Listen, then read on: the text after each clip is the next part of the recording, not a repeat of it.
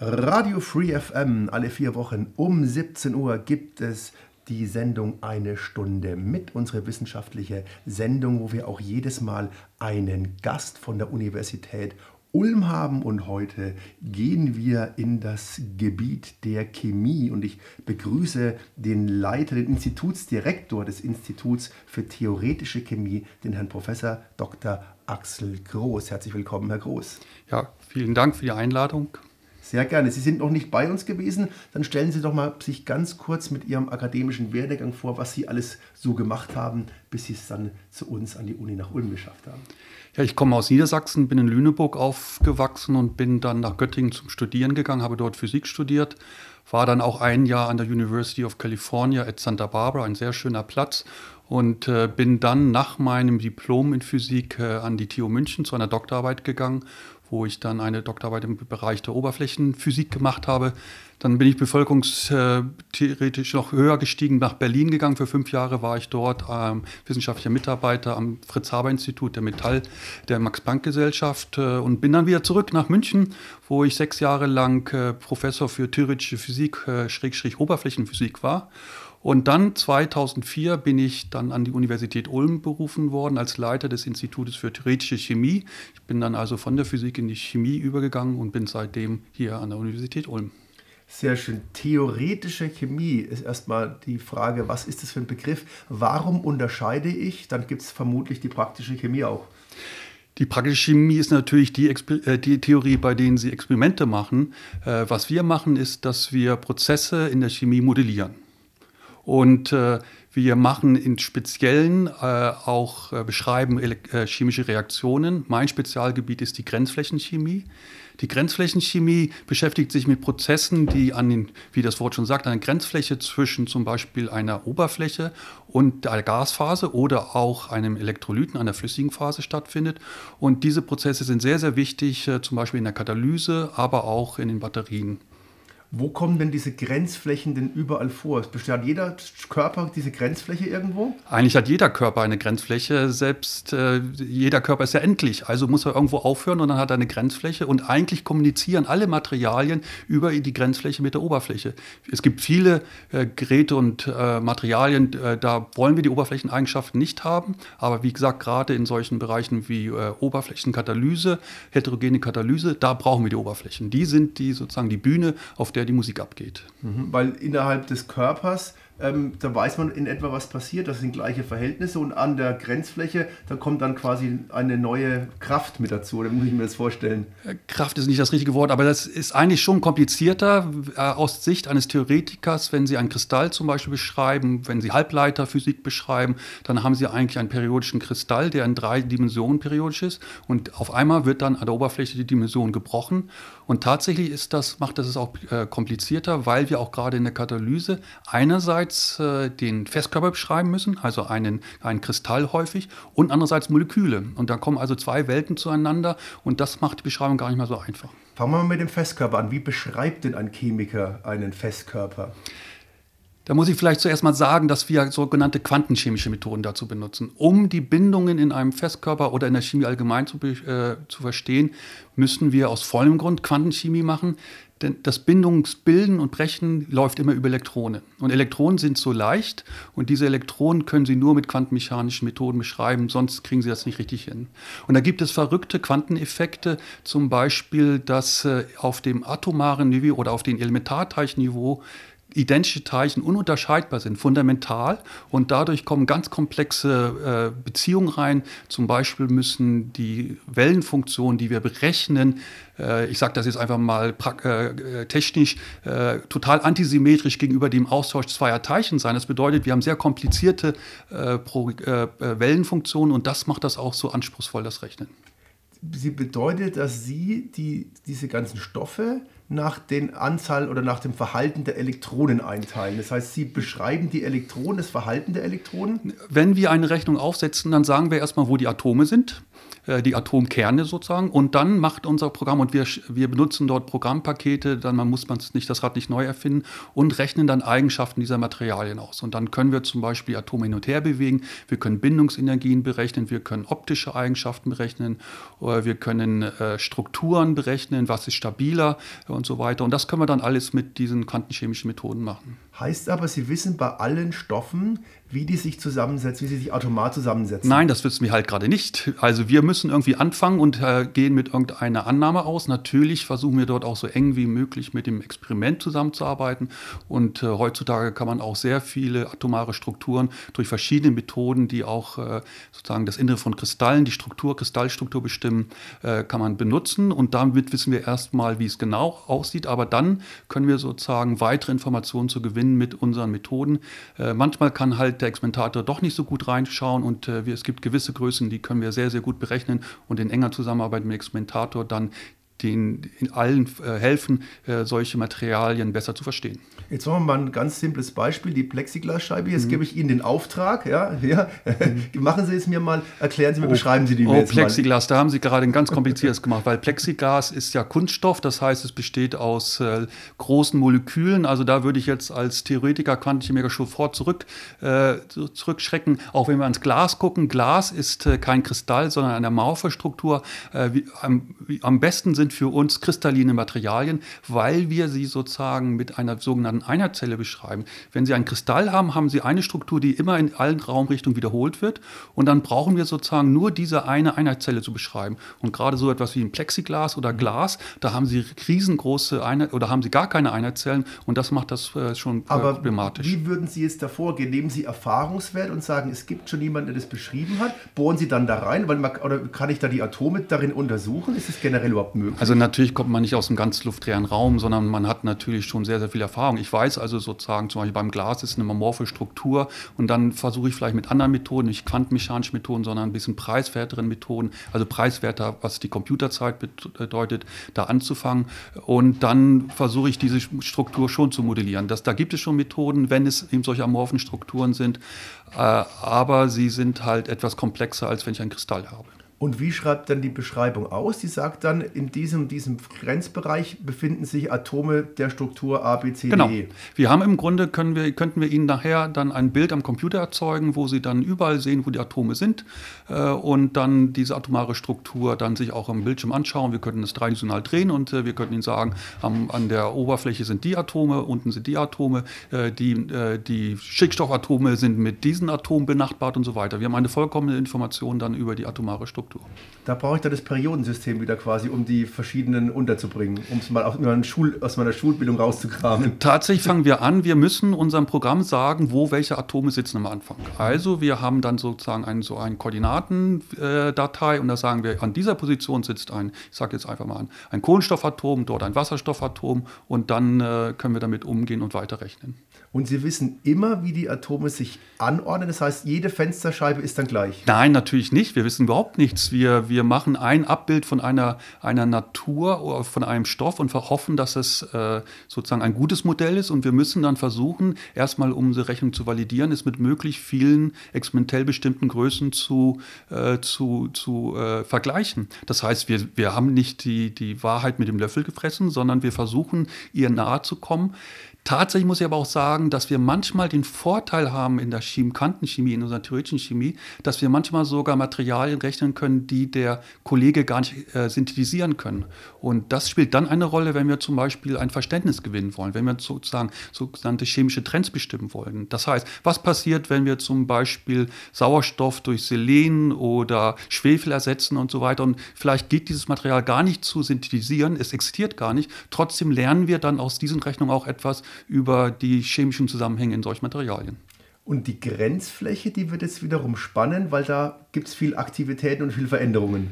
Da haben wir eine Oberfläche und zum Beispiel, ich kann Ihnen sagen, wie wir, mach, wie wir es unternehmen würden, zum Beispiel eine chemische Reaktion zu untersuchen, zum Beispiel Abgaskatalysator. Da wollen Sie Stickoxide auf, äh, umwandeln. Also wir würden erstmal anfangen mit einem Platin. Platin ist das Metall. Wir würden einen Platinkristall nehmen, den durchschneiden, die dann eine Oberfläche, die, die äh, sehr kompakt ist, äh, nehmen. Und dann würden wir gucken, welche Reaktionsmediate kann es geben. Dann würden wir deren Adsorptionsposition, wo sitzen sie auf der Oberfläche bestimmen. Und dann würden wir gucken, gucken, wie geht die Reaktion ab. Und dann haben wir auch Methoden, die uns sozusagen so etwas wie Reaktionsbarrieren dazwischen berechnen. Und wenn ich an Chemie denke, dann denke ich äh, in einer sogenannten, das ist jetzt auch ein sehr technischer Begriff, Potentialhyperfläche. Das ist wie ein, ein Gebirge. Wenn Sie zum Beispiel von hier nach, äh, nach Italien fahren wollen, dann überlegen Sie sich auch, wie fahre ich dahin. Da fahren Sie nicht unbedingt über den Großglockner, sondern Sie fahren vielleicht lieber über den Brenner, weil da die Barriere geringer ist und die Sie nicht so hoch müssen. Und genau solche Gebirge, die nennen wir Potentialflächen, haben wir auch und die beschreiben dann Reaktionen. Und wenn ich zum Beispiel gucken will, wie ein, ein O äh, X-Molekül einen Sauerstoff äh, verliert oder wie, wie ich es hydrieren kann, wie ich da Wasserstoff anbinden kann, dann bilden wir das ab in so einer Gebirgslandschaft und dann versuchen wir sozusagen dort auch den niedrigsten Pass zu finden und der entspricht dann der, der Reaktionsbarriere verhalten sich dann die Atome in den Stoffen immer gleich? Das heißt, wenn Sie den gleichen Stoff einmal erkannt haben, ist es dann gewährleistet, dass sich das, das immer so verhält? Oder gibt es da so viele Faktoren, die eine Rolle spielen? Oder machen auch Atome mal plötzlich was ganz anderes, was man nicht so erwartet hat? Es ist die Frage, was Sie mit Stoff meinen.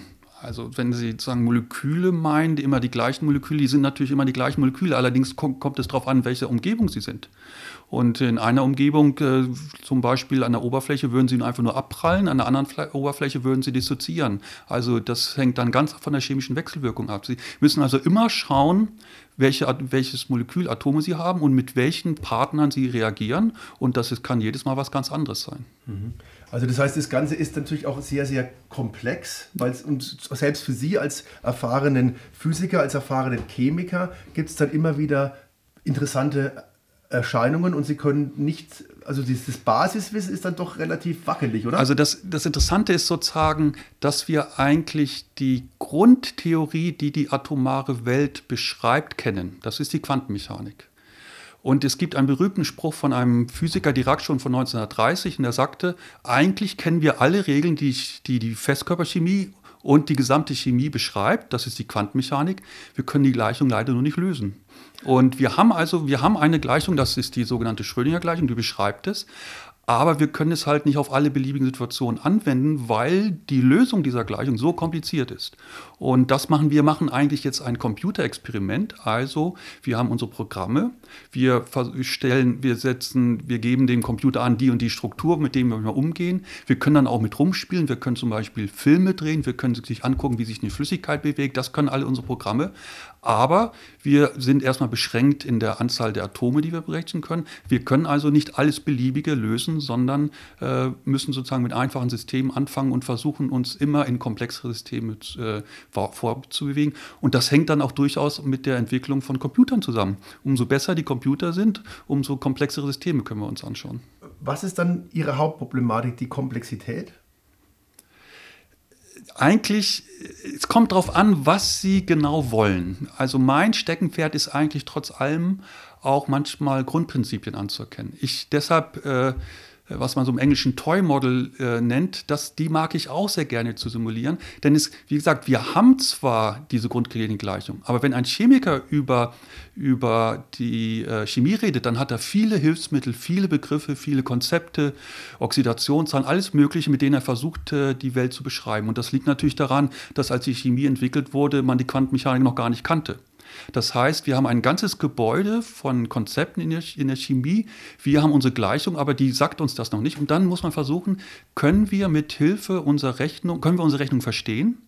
können wir die Konzepte, die in der Chemie bekannt sind, darauf anwenden, um damit sozusagen auch ein Verständnis zu gewinnen und natürlich idealerweise auch äh, zum Beispiel, wenn wir einen besseren Katalysator wollen äh, und äh, einfach Grundprinzipien, Regeln aufbringen können, was wären gute, gute Kandidatmaterialien, um das zu machen. Und das geht dann nur über Verständnis. Es geht also nicht immer darum, alles möglichst realistisch zu modellieren, sondern ein Verständnis der Systeme zu entwickeln.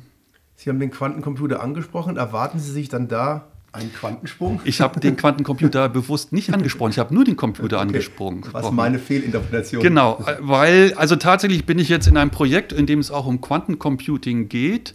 Äh, das ist wahnsinnig spannend, aber da müssen wir noch viel arbeiten. Es liegt nämlich daran, dass das Problem dieser Quantencomputer ist, dass diese quantenmechanische Welt sehr, sehr empfindlich ist gegenüber Störungen von außen. Und man hat dort die sogenannten Qubits, die, äh, und die wenn sie mit der Umgebung wechselwirken, nicht mehr sozusagen so gut arbeiten. Die Quantenmechaniker sprechen dann von der Kohärenz. Und das ist das Schwere daran. Und äh, deshalb bin ich sehr, sehr skeptisch, dass wir in naher Zukunft äh, diese Quantencomputer auch äh, praktisch benutzen können, bis auf Probleme, die genau für sie geeignet sind. Tatsächlich gibt es Projekte, Quantenchemie mit Quantencomputern zu machen. Wir machen sozusagen Quantenchemie auf seriellen, klassischen Computern. Aber, und äh, ich äh, arbeite auch daran, aber da schauen wir mal, wie lange das dauern wird, bis wir die nutzen können. Ist das dann auch der Grund, warum das immer alles in so einer extremen Kälte stattfinden muss? Genau, das ist der Grund. Der Traum natürlich war immer, und wir haben auch sehr gute Kollegen in der, in der, in der Physik äh, an der Uni Ulm, äh, solche Qubits in Festkörpern, äh, also nicht nur Gase zu nehmen oder typischerweise hat man, nimmt man zum Teil Ionenfallen und so weiter. Da war die Idee, man kann das mit Festkörpern machen, die man bei Raumtemperatur beschreiben könnte. Das wäre der Traum. Aber ich bin da nicht so der Experte, wie die neuesten Entwicklungen sind. Aber dieser Traum hat sich bisher noch leider nicht erfüllt. Aber können Sie uns mal so prinzipiell erklären, was jetzt an einem Atom anders ist, wenn es jetzt bei Raumtemperatur sich verhält und wenn ich es dann bei 230 Grad minus habe? Was ist, was ist dann, verhält sich das anders? Wird es anders? Wirken da andere Kräfte ein? Oder warum, was ist da so die, der, der Hauptunterschied? Dann? Sie müssen sich einfach überlegen, wenn Sie ein Material bei Raumtemperatur haben und sich das dann anschauen würden, dann würden Sie nur ein Gewimmel sehen.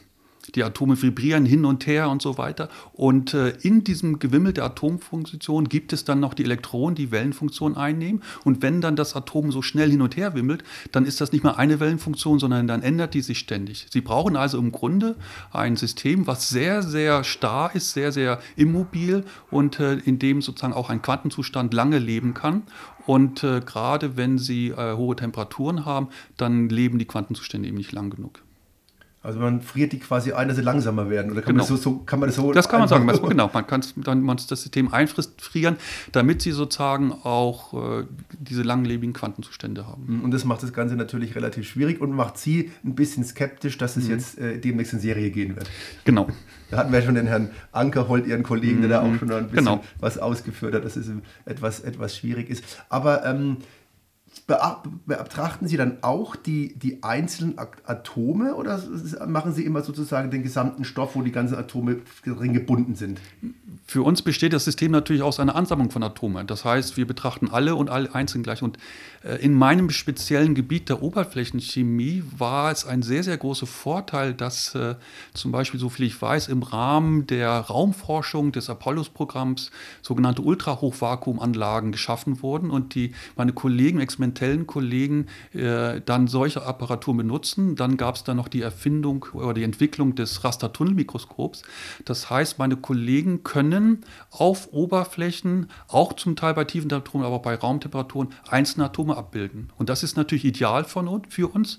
Das heißt, auf diesem Gebiet der Oberflächenphysik, äh, Physik, Chemie gab es eine sehr, sehr, oder gibt es immer noch eine sehr, sehr fruchtbare und enge Zusammenarbeit zwischen Experimentatoren und Theoretikern, weil wir dort mit der gleichen Sprache sprechen, die gleichen Systeme untersuchen könnten. Und das hat dann auch zum Teil unsere, unsere Methoden validiert. Zum Beispiel, wir können gucken, wie Oberflächen aussehen, wie Oberflächen, wie Moleküle an Oberflächen absorbieren.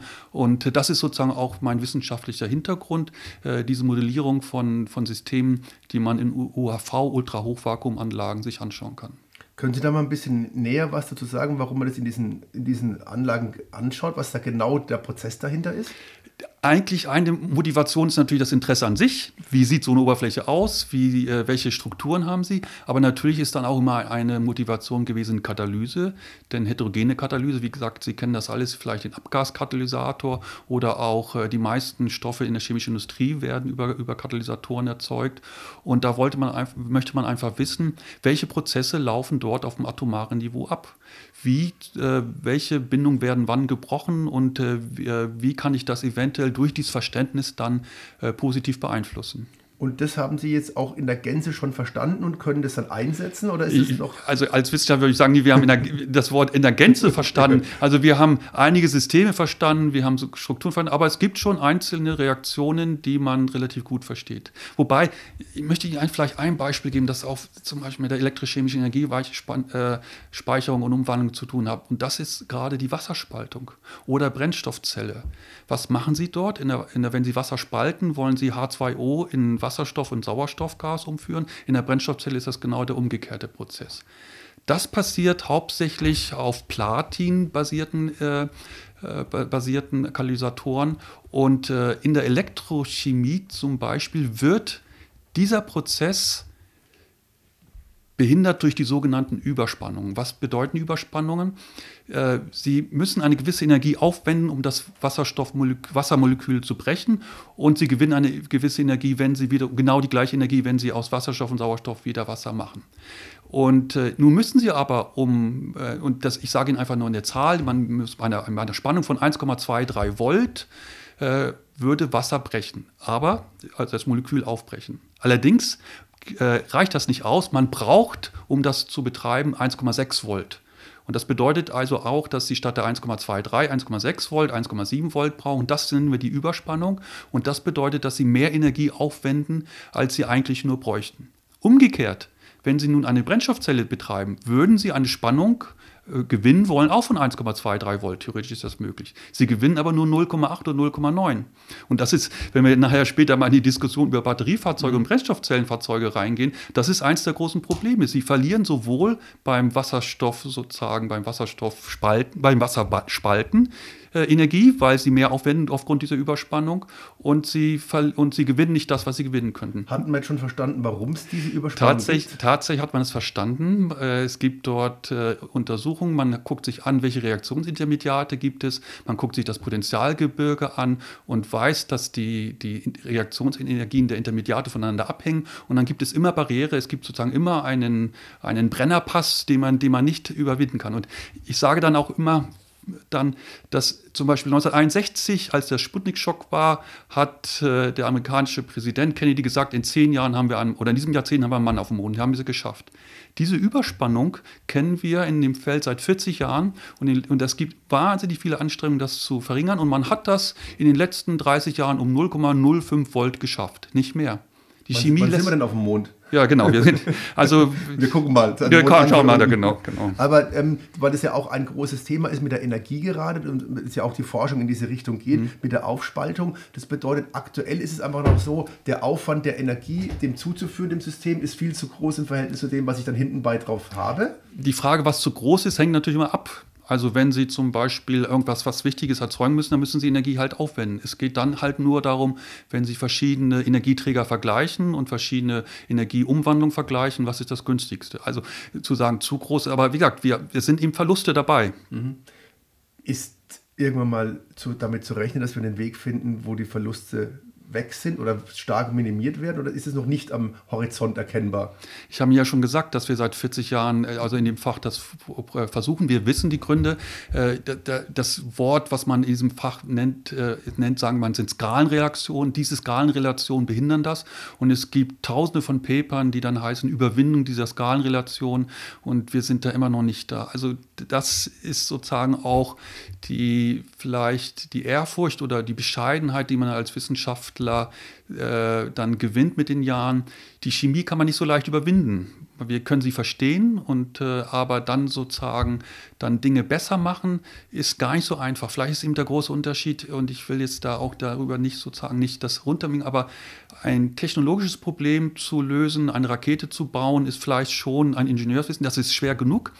Aber die Natur sozusagen zu überwinden, die Chemie zu überwinden, ist äh, manchmal vielleicht doch komplexer, als man denkt. Erinnere mich an die Worte von einem Ihrer Kollegen, der manchmal die Grashalme anschaut mhm. und ganz verzweifelt ist, ähm, was die alles können, was die Chemie nicht ja. kann, mhm. weil die natürlich aber auch ein paar Millionen Jahre Vorsprung haben, muss man natürlich auch fairerweise sagen. Das heißt, so einfach geht es halt dann doch nicht, dass ich diese ganzen Prozesse eins zu eins sofort abbilde, verstehe und dann auch noch replizieren kann. Wobei natürlich die Natur manchmal andere Bedingungen hatte und zum Beispiel, wenn Sie gerade Grashalme oder auch äh, gucken, die Fotokatalyse, äh, sie, die muss nicht effizient sein. Sie muss einfach nur das machen und äh, hat genügend Zeit. Wir schaffen natürlich schon, Materialien zu erzeugen, die es in der Natur fast gar nicht gibt. Und, und das ist eben der Traum auch, aufgrund eines Verständnisses der zugrunde liegenden Mechanismen, Konzepte, dann trotzdem äh, das immer zu verbessern. Und wir sind da auch auf einem guten Weg. Wir machen ständig äh, Fortschritt.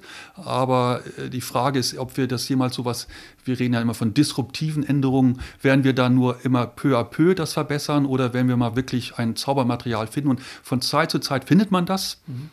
Ich, in der Photovoltaik zum Beispiel waren es diese Perovskitmaterialien, die vor fünf, sechs Jahren gefunden wurden. Der Kollege, ein, ein Kollege aus der Uni Ulm sagte, er kann jetzt seine Forschung ein, äh, in, den, in, den, in den Eimer schmeißen. Da ist aber wieder so ein Problem. Diese Perovskitmaterialien haben Bleiatome dabei und seit, auch seitdem die entdeckt wurden, hat, versucht man, diese Bleiatome durch ein anderes Metallatom zu ändern und hat es auch noch nicht geschafft. Wieder kann man die Chemie nicht schlagen. Wir haben eine Sache jetzt noch offen, die hier, wo Sie mit involviert sind, die wir jetzt ganz neu haben, Exzellenzcluster und diese ganze Sache mit der Batterienforschung. Vielleicht erzählen Sie mal ganz kurz, was da Ihre Aufgabe ist, was da jetzt neu dazugekommen ist. Vielleicht würde ich mir gerne ein ganz klein wenig ausholen. Äh, Batterieforschung natürlich ist ein Gebiet der Elektrochemie.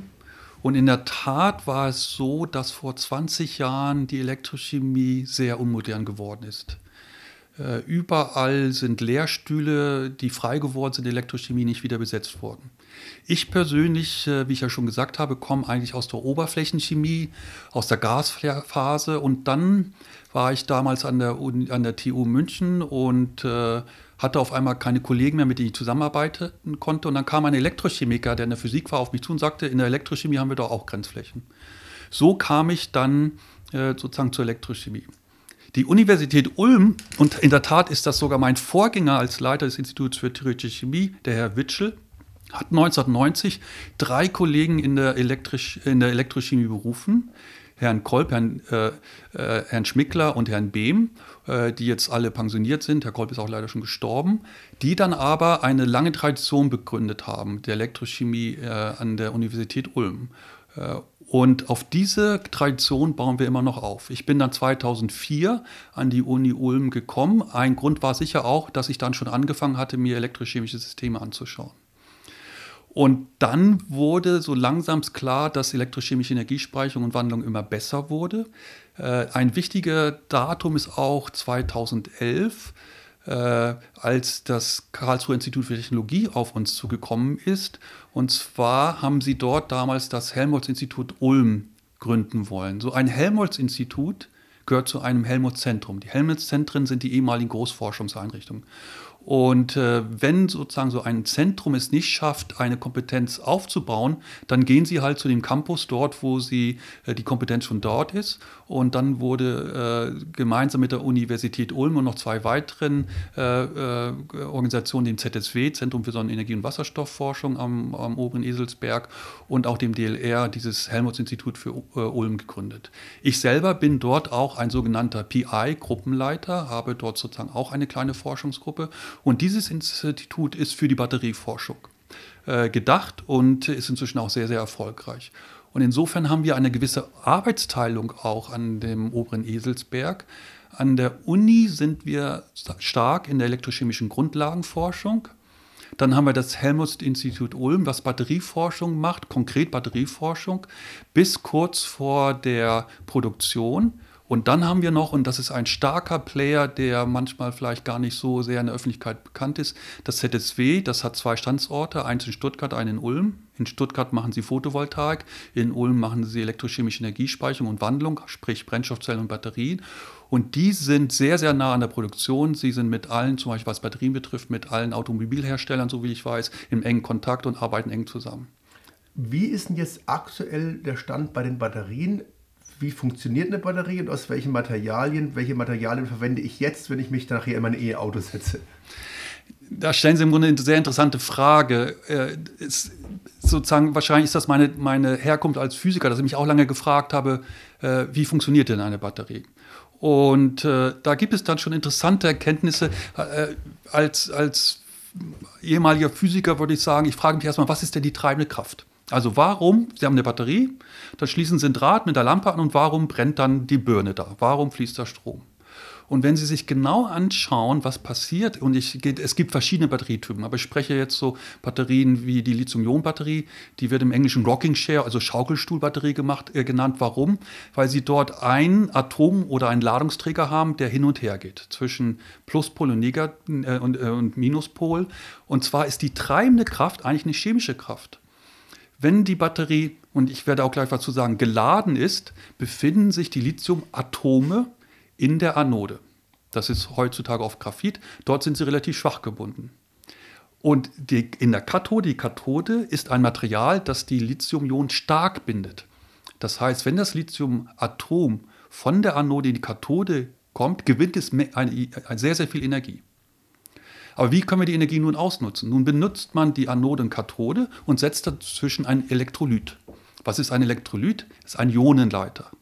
Es kann nur das Lithium Plus, also das Kation, kann nur durch diesen Ionenleiter durchgehen die und das Atom nicht. Aber eigentlich ist der Energiewinn erst dann da, wenn das Atom da ist. Also hat man eine Kathode, eine Anode, ein Elektrolyt und wenn Sie dann da nichts weiter machen, dann passiert da auch nichts. Und dann aber die, die, die Lithium Katonen, äh, die äh, Kationen warten nur darauf, dass auch die Elektronen in die Kathode kommen. Und dann, wenn nämlich die Elektronen da reinkommen, dann können sie zusammen in dieses äh, Material reingehen und die Energie gewinnen. Und in dem Moment, wo sie von außen dann den Stromkreis schließen, dann können die Elektronen fließen. Tatsächlich gewinnen dann die diese Energie und mit dieser e Energie können sie dann Arbeit leisten. Also es sind dann tatsächlich die Elektronenarbeit. Aber eigentlich ist die treibende Kraft eben gar nicht äh, sozusagen was elektrisch-chemisches, sondern was chemisches, der Energiegewinn beim Übertrag eines Atoms. Dann wandern die Elektronen von der einen Seite zur anderen und beim Aufladeprozess drehe ich das dann genau, wieder genau, um. Genau, genau. Wobei, da muss ich auch noch eins sagen, ich verstehe, wenn man sich darüber nachdenkt, äh, wenn Sie von einer geladenen Batterie sprechen, ist das eigentlich auch nicht ganz korrekt. Ich verstehe schon, warum das kommt, aber eine, eine Batterie ist immer ladungsneutral. Und tatsächlich auch, äh, die Kollegen sprechen dann häufig statt vom Laden oder Entladen vom Lithiieren und Entlithiieren oder Delithiieren der Anode. Denn die, die, die Batterie selbst ist immer ladungsneutral. Sie haben nur die Atome mal in der einen Seite oder anderen Seite. Ich verstehe, warum man das nennt, dass man sie geladen hat, weil man sozusagen dann eine Spannung anlegt. Aber eigentlich im Endeffekt treiben sie wieder die Lithiumatome von der Kathode in die Anode beim Laden. Also ist vom Prinzip aber eigentlich relativ einfach. Ich habe zwei genau. Pole und die wandern hin und her. Genau. Warum nehme ich jetzt Lithium? Was ist daran so besonders gut? Das Lithium, sie, was Sie brauchen, sind natürlich, dass Sie das möglichst kompakt machen wollen und auch möglichst viel Energie gewinnen.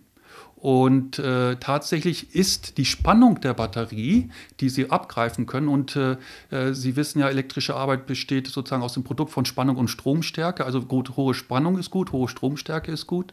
Äh, und äh, Sie, Sie können, äh, Lithium kann sehr, sehr stark gebunden werden in gewissen Oxidmaterialien. Sie gewinnen, und ich sage Ihnen einfach nur die Zahl, wir nennen in einer gewissen Größe, nennen wir den Energiegewinn, 4,5 E-Volt können Sie gewinnen. Und das über übersetzt sich dann in eine Spannung von 4,5 Volt.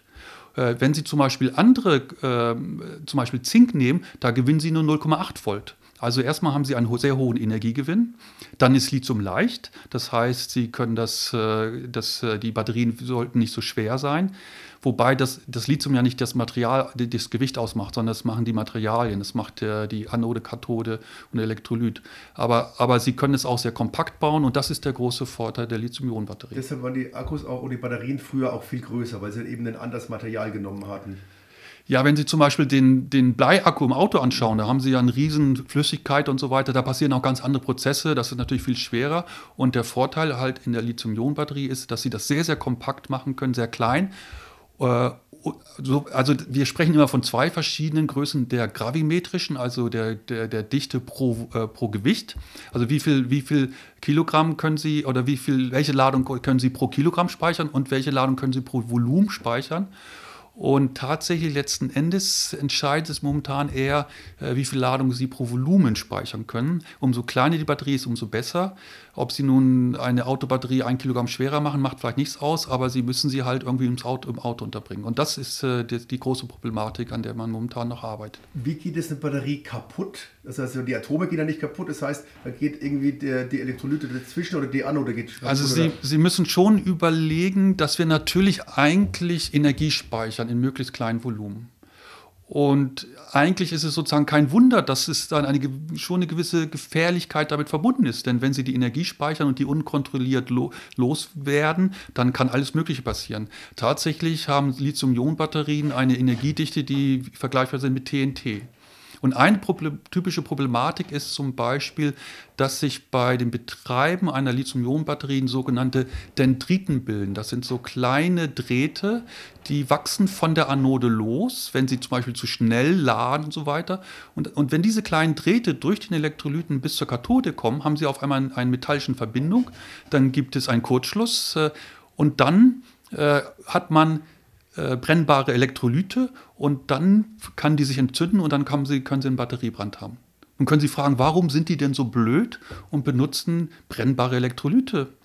Äh, und das Pro äh, Problem ist, dass wiederum diese Bedingungen in der die Batterie herrschen, äh, gerade bei der Lithium-Ionen-Batterie, wo sie eben einen Energiegewinn von 4,5 äh, oder eine Spannung von 4,5 Volt haben, sind sehr harsche chemische Bedingungen.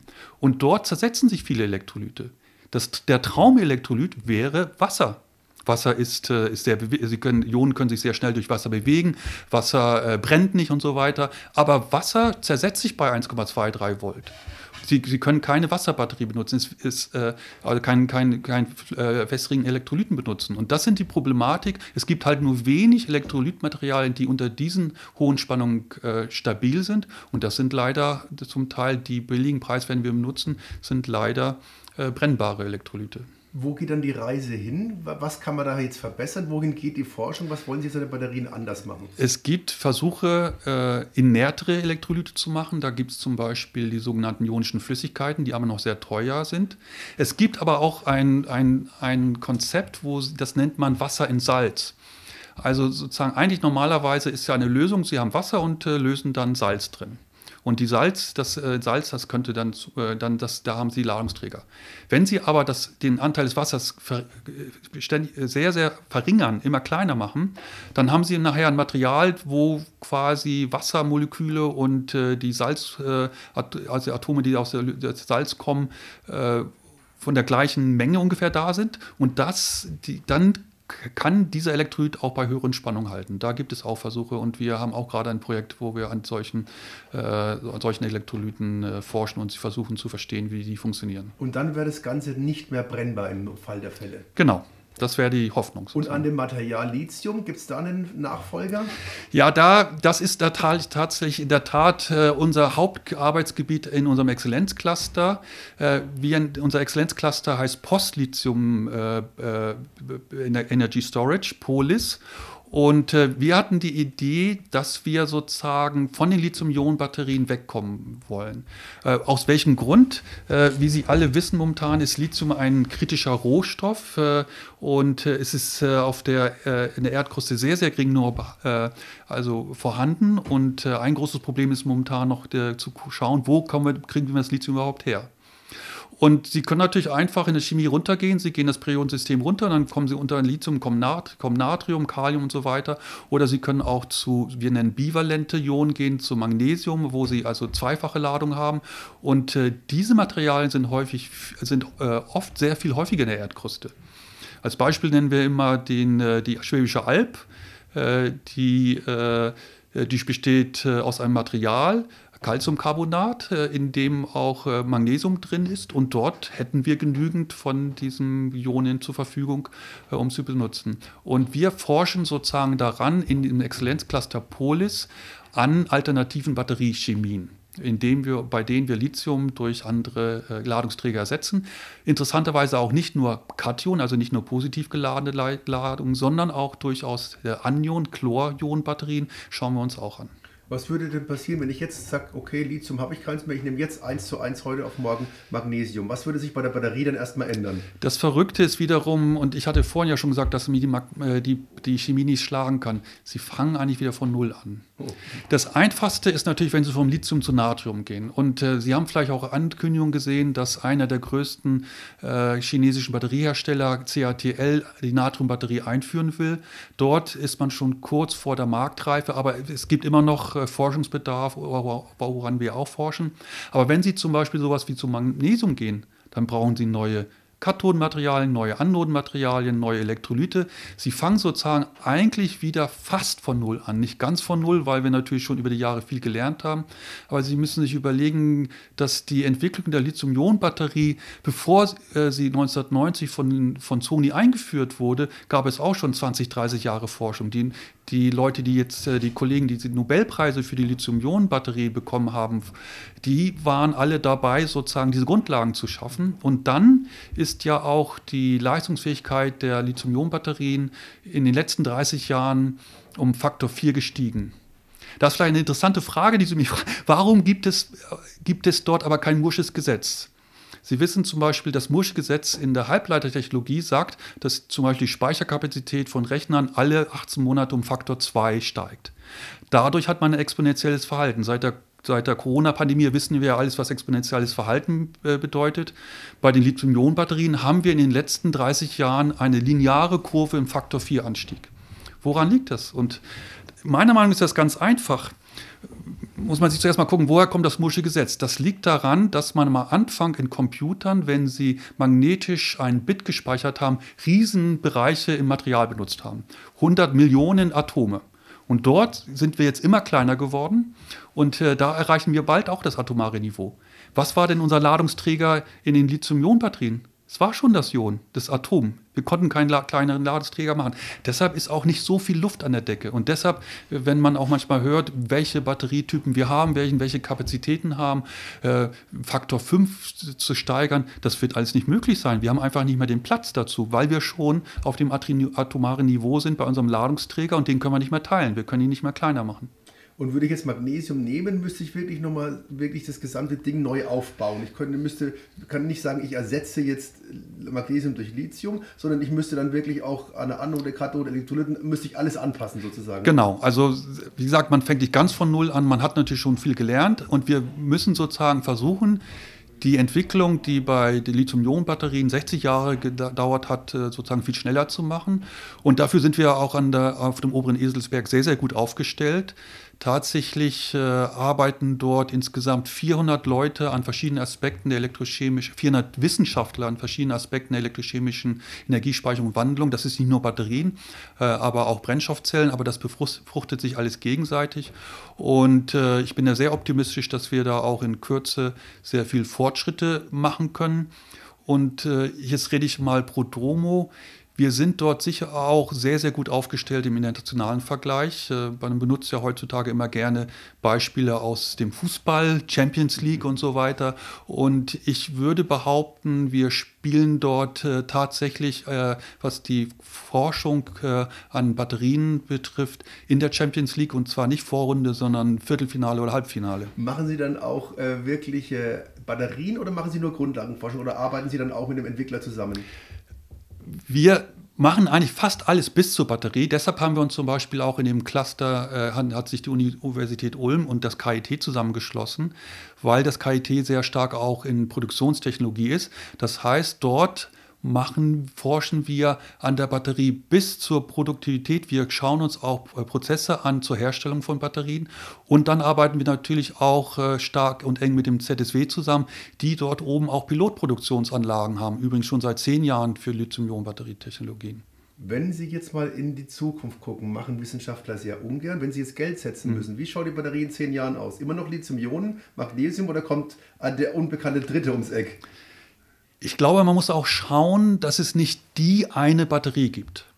Und zwar, äh, zum Beispiel können Sie sich fragen, warum gibt es denn im, in dem Auto immer noch die Starterbatterien, warum sind das immer noch Bleiakkus? Das liegt einfach daran, dass sie dort eine hohe Leistungsdichte brauchen. Sie brauchen sehr, sehr viel Strom in kurzer Zeit.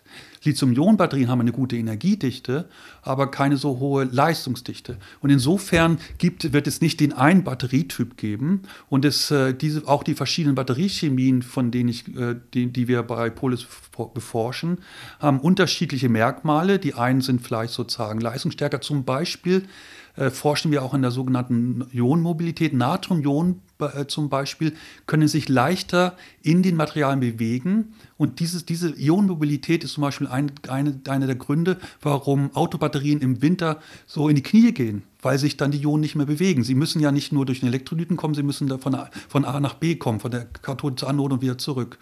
Und da sind zum Beispiel Natrium-Ionen-Batterien zu, äh, können viel günstiger sein. Also lange Rede, kurzer Sinn. Ich glaube, wir werden einen Mix von verschiedenen Batterietypen haben. Wir werden Batteriechemien benutzen für bestimmte Anwendungen und äh, dann werden wir auch mit denen umgehen. Die Lithium-Ionen-Batterietechnologie wird so lange wie möglich existieren. Vielleicht wird sie auch dadurch, dass wir Alternativen haben, dann eben auch noch länger leben können. Denn wir müssen dann nicht nur Lithium haben, sondern wir können auch andere Bereiche, wo momentan noch Lithium-Ionen-Batterien benutzt werden, durch Natrium-Ionen-Batterien, Magnesium-Ionen-Batterien und so weiter ersetzen. Jetzt haben Sie schon gesagt, dieses Lithium ist begrenzt, wie alles auf dieser Erde, mhm. aber das ist besonders äh, wenig da. Wie sieht es denn mit der Nachhaltigkeit aus? Das sagt man ja auch immer, man braucht zu viel. Wenn jetzt, wenn jetzt so eine Akku, so eine Batterie kaputt geht, kann mhm. ich dann das Lithium wieder 100% rausholen? Ist es zu aufwendig oder weggeschmissen, Pech gehabt und deshalb brauche ich immer wieder Neues?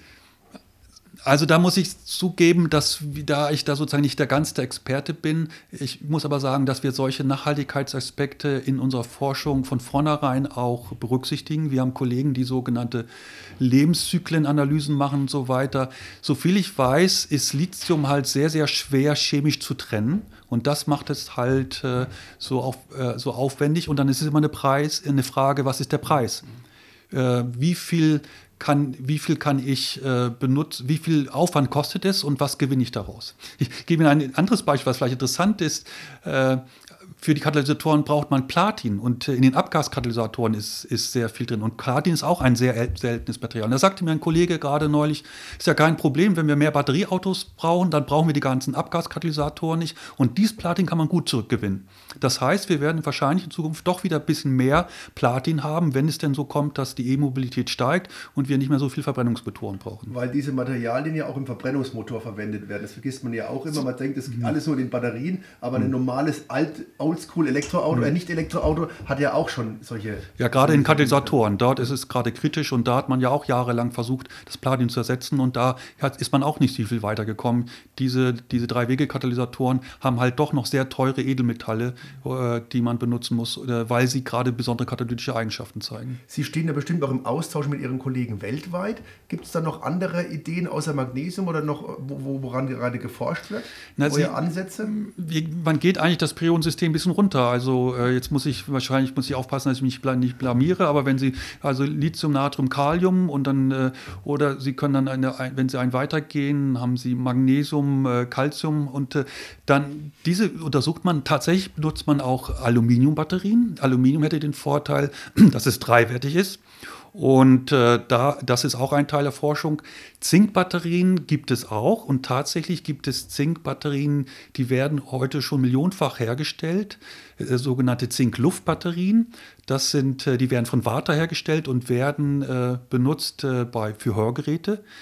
Das ist ein ganz neuer äh, Bereich, die Metall-Luft-Batterien.